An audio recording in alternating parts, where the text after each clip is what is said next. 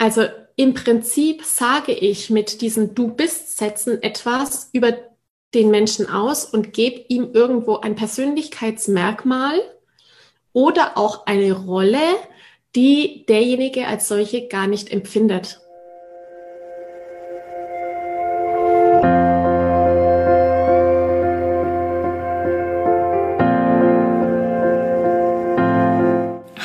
Hallo und herzlich willkommen bei Loslassen und gemeinsam wachsen, deinem Podcast rund um bewusste und bedingungslose Elternschaft. Mein Name ist Manuela Festel. Ich bin Mama, Mutmacherin und vor allem Mentorin für achtsame Kommunikation und gewaltfreie Konfliktlösung mit Kindern. Und genau darum geht es auch hier in diesem Podcast. Ich zeige dir, wie du deinen Weg in eine bewusste, authentische und bedingungslose Elternschaft findest und Konflikte schließlich mit deinem Kind achtsam, respektvoll und gewaltfrei lösen kannst. Ganz ohne Schimpfen und Bestrafen. Bist du bereit? Na, dann lass uns loslegen. Hallo und herzlich willkommen. Schön, dass du wieder hier bist bei einer neuen Podcast-Episode hier von Loslassen und gemeinsam wachsen. Lob und Belohnung, das ist heute das Thema. Und die Frage ist doch, ist das nicht eigentlich wirklich eine großartige Sache, dass wir unser Kind bestärken in seinem Tun, die Leistung honorieren und es fördern? Sind wir Erwachsene nicht selbst mit einem Du bist so schlau oder du bist so tüchtig oder du bist so großartig oder du bist so schön selbstbewusster durchs Leben gegangen. Lob und Belohnung, das ist ein, so ein großes Thema. Ich habe dazu nicht nur eine eigene Masterclass, sondern auch schon ganz viel darüber berichtet.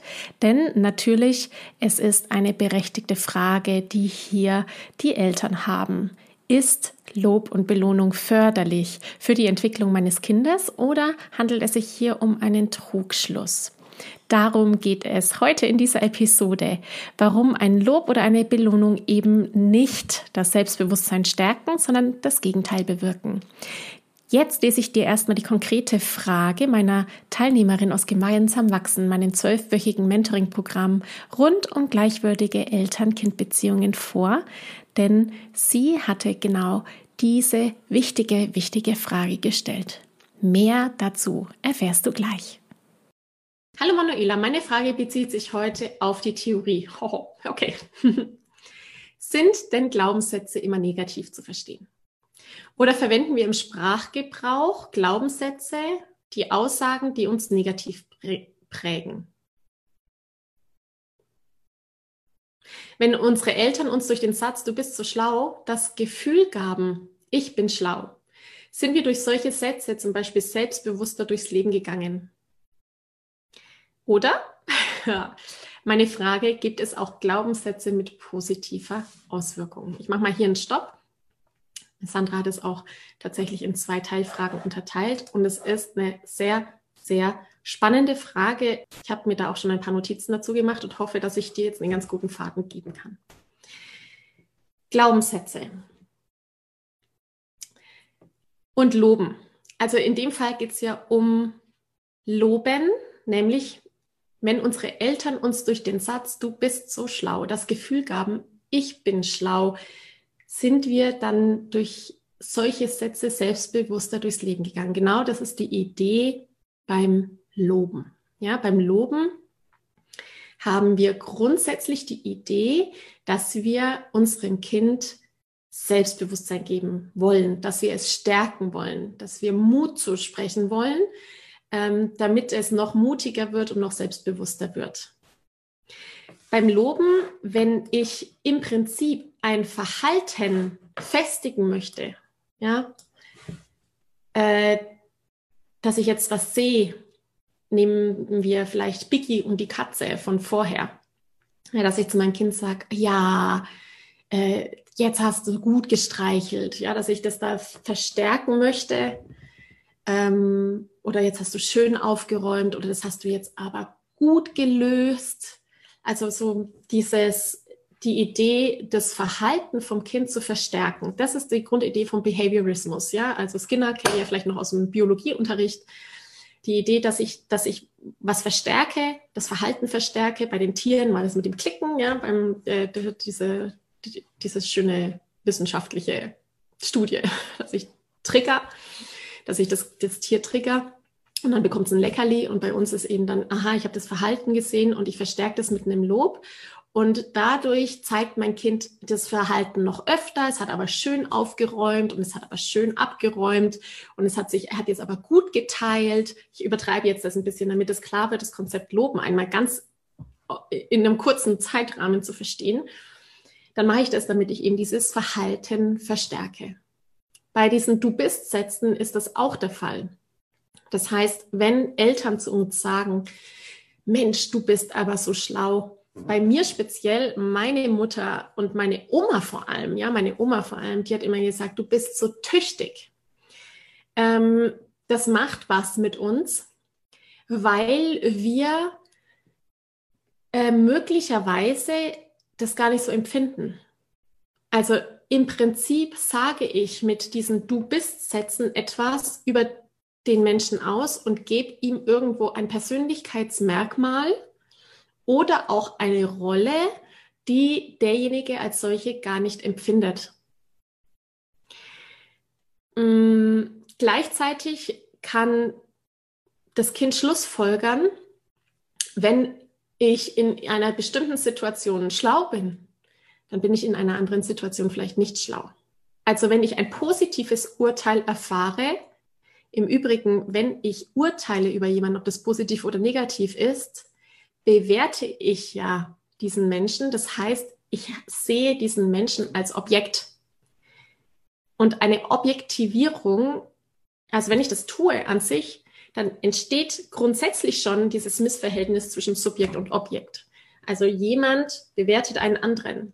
Dann ist dieser andere, den ich bewerte, ob das positiv oder negativ ist, immer eine Objektivierung. Objektivieren ist grundsätzlich ja auch äh, die eine Form von psychischer Gewalt, wenn wir das jetzt einfach mal, wenn ich das jetzt einfach mal so in den Raum sage, auch irgendwie bei Gewalt dann immer so ein bisschen der Atem uns äh, stecken bleibt und stocken bleibt. Aber bedingungslose Liebe ist ja eigentlich das, dass ich den Menschen, so wie er ist, annehme, wie er ist und eigentlich keine, kein manipulatives Loben brauche und eben auch keine Bestrafung brauche. Also wenn ich jemanden objektiviere, dann ist das eine Form grundsätzlich von dieser Form von Gewalt. Jetzt habe ich diese Du bist Sätze, ja, du bist schlau, du bist tüchtig. Dann gehe ich als Kind davon aus, okay, es gibt scheinbar etwas Positives, nämlich ein positives Urteil, dann muss es ja irgendwo auch ein negatives Urteil geben. Das ist eine Kritik, die das Loben grundsätzlich eben mit sich bringt. Ein anderes Thema beim Loben ist auch, dass sich Kinder da vielleicht gar nicht verstanden fühlen. Also, dass sie das Gefühl haben, also, hä, das war ja jetzt, ich bin doch echt nicht hübsch ich fühle mich selber gar nicht hübsch. Ja, du bist so schön. Äh, du schaust so toll aus oder das, oder was weiß ich, du bist so tüchtig, wie es bei mir war. Dann war auch immer bei mir, ich mache jetzt das Beispiel da konkret Privatleben, ja, ich hatte immer das Gefühl, ich muss immer diesen Standard von Tüchtigkeit haben, weil wenn ich das nicht halte, bin ich nicht mehr tüchtig. Also ich habe dann immer mehr gemacht und noch was und noch on top irgendwas, was heute mich tatsächlich auch noch hindert. Ich muss mich da bewusst stoppen damit, aufzuhören, immer besser zu werden, weil ich bin nur dann tüchtig, wenn ich einen bestimmten Level erreiche. Das hat natürlich was mit meinem, mit meinem Thema nicht genug und nicht gut genug sein zu tun. Ein, ein Thema, das wir Mamas, Frauen generell in uns tragen, was bei mir sicherlich sehr gut ausgeprägt ist, blöderweise weil ich immer die Idee habe, ich bin nur ab einem bestimmten Punkt liebenswert, wenn ich stark tüchtig bin. Und wenn sich jetzt Kinder zum Beispiel, wenn wir mir sagen, du bist so schlau und das Kind wird in der Schule auch noch mit negativ bewertet und ich sage, aber du bist so schlau, dann passt es ja gar nicht für das Erleben des Kindes zusammen möglicherweise. Und das ist das Problem beim Loben. Und das ist auch das Problem, das wir haben, dass wir denken, wenn wir loben, vor allem mit diesen Du bist Sätzen, dass wir dann positiver durchs Leben gehen. Ähm, deine Frage, gibt es auch Glaubenssätze mit positiver Auswirkung? Ja, die gibt es, natürlich doch. Und jetzt komme ich auch direkt dazu, Sandra, dass du das, die, deine Frage sehr tricky gestellt hast. Du sagst nämlich, wenn unsere Eltern uns durch den Satz, du bist zu schlau, das Gefühl gaben, ich bin schlau, bin ich dann selbstbewusster durchs Leben gegangen. Und genau hier ist der Punkt. Wenn ich es kann und schaffe, und das schafft man sehr gut in der Meditation, da gibt's ja, wer auch immer von euch meditiert, oft ein Mantra.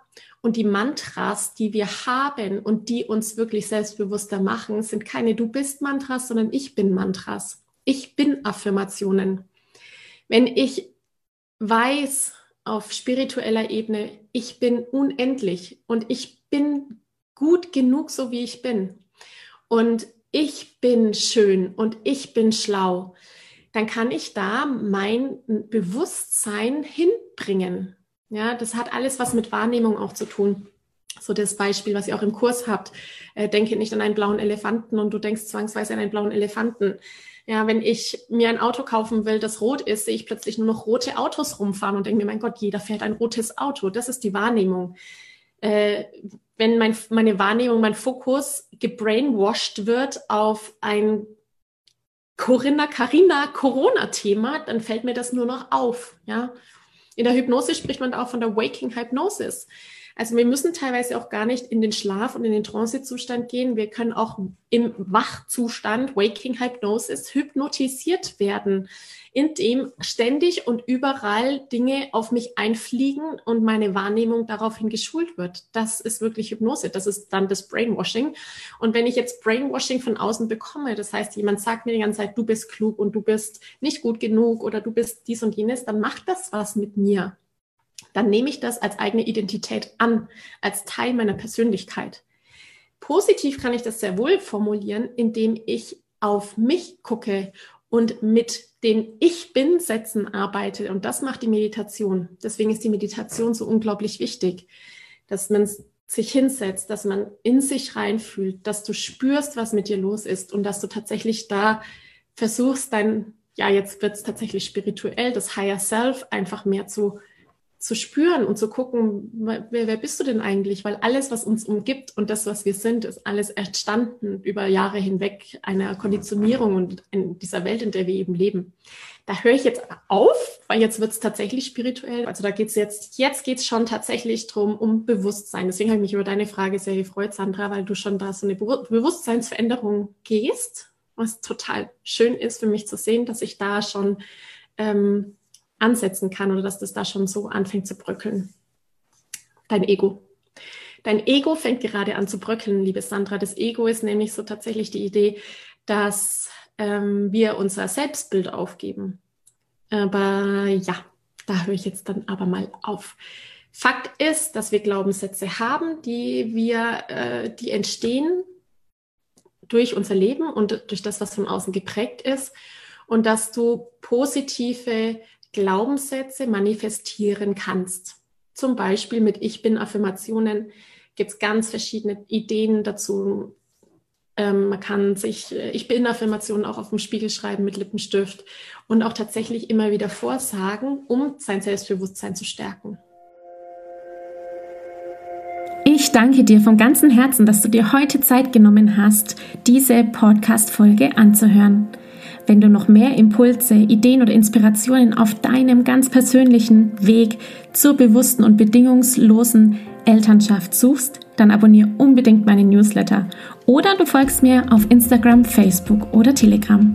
Möchtest du wissen, welche Kommunikationsstones sich in deinen Alltag eingeschlichen haben und mit welchen leichten Tricks du Konflikte mit deinem Kind vorbeugen kannst? Dann hol dir mein kostenfreies E-Book. Du findest es unter sprachzeichen.de-40-Sätze. Wenn auch du mal eine Frage stellen möchtest, dann komm am besten auf meine Warteliste von Gemeinsam wachsen, meinem zwölfwöchigen Mentoring-Programm von der Wut zu Respekt und liebevollen Eltern-Kind-Kommunikation.